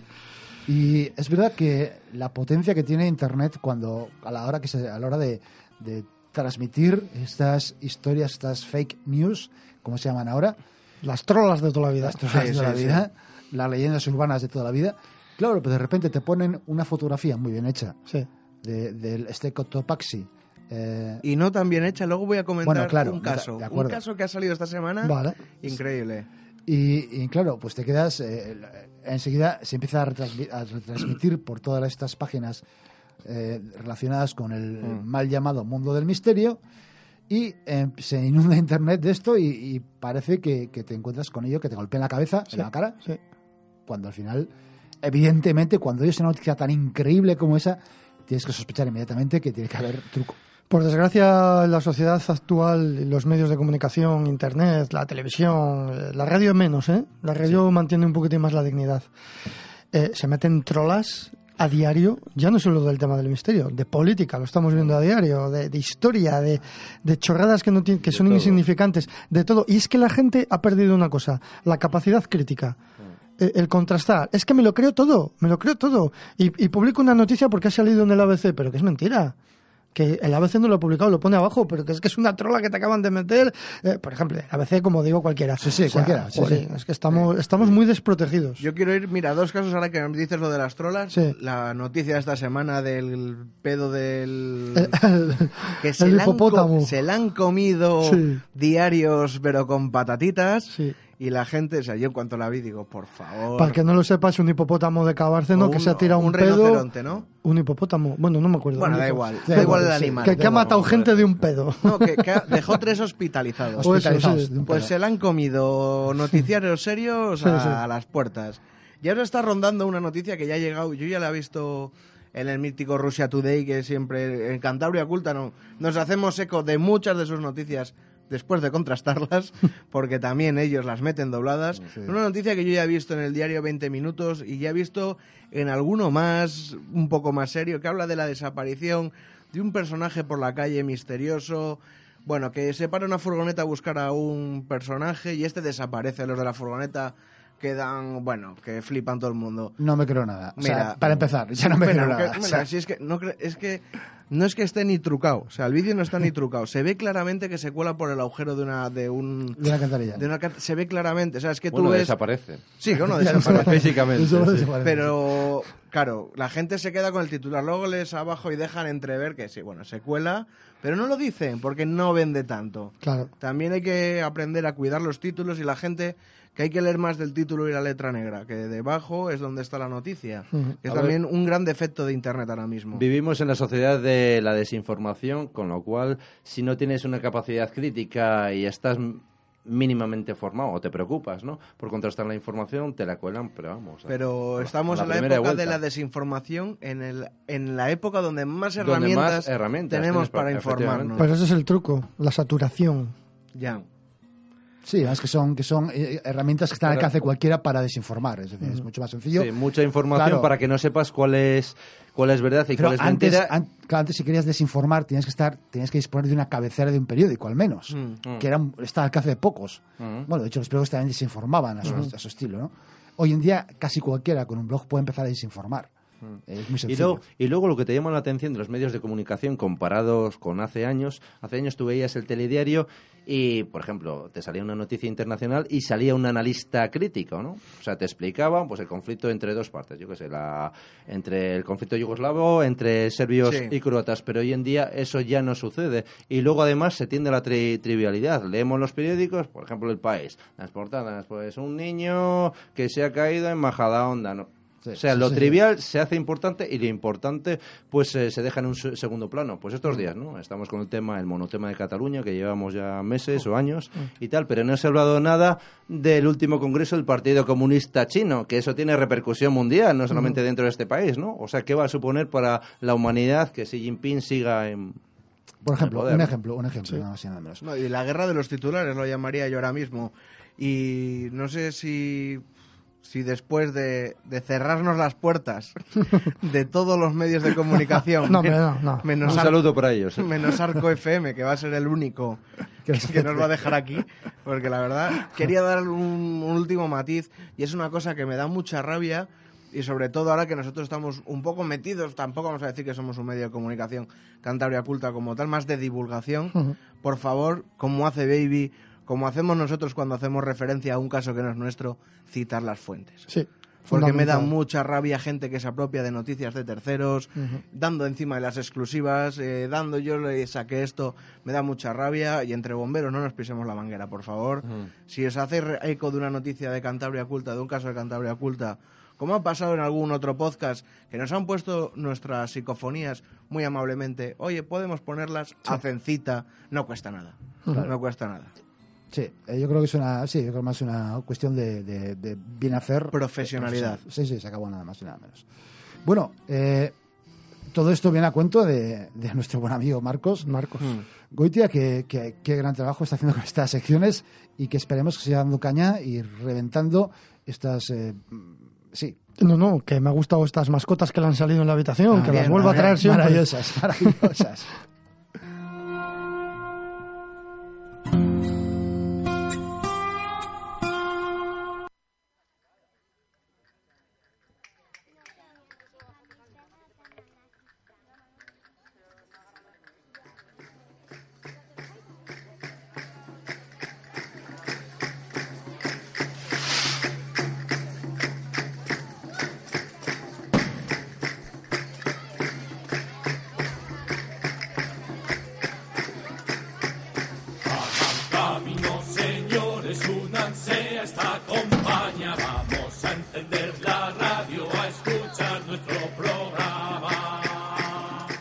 Bueno, y hasta aquí el Cantabria Oculta de hoy. Espero que os haya gustado. Hoy ha quedado variadito, un poquito de todo. Sí, porque de todo.